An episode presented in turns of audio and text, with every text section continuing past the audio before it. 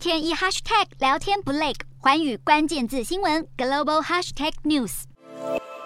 日本前任首相安倍晋三经传遭到枪击，日本参议院选举将在十号展开。安倍近来一直在各地为自民党候选人站台演讲，中探当时就是在奈良进行助选演说。安倍卸下首相一职之后，虽然只具众议员的身份，但从去年十一月开始就领导着自民党内最大派系，在自民党内维持不小的影响力。安倍也不断拉近与台湾之间的关系，被外界视为亲台派，甚至一再提起台湾有事就是日本有事。志恒被视为亲中派的外务大臣林方正，他也不断提倡日本应该增加国防预算，提升自我防卫能力，应对来自中国的威胁。安倍在选举前夕的敏感时刻遭到枪击，震惊日本全国，也让人惊讶。枪支管制严格的日本，竟然会发生如此重大的枪击事故。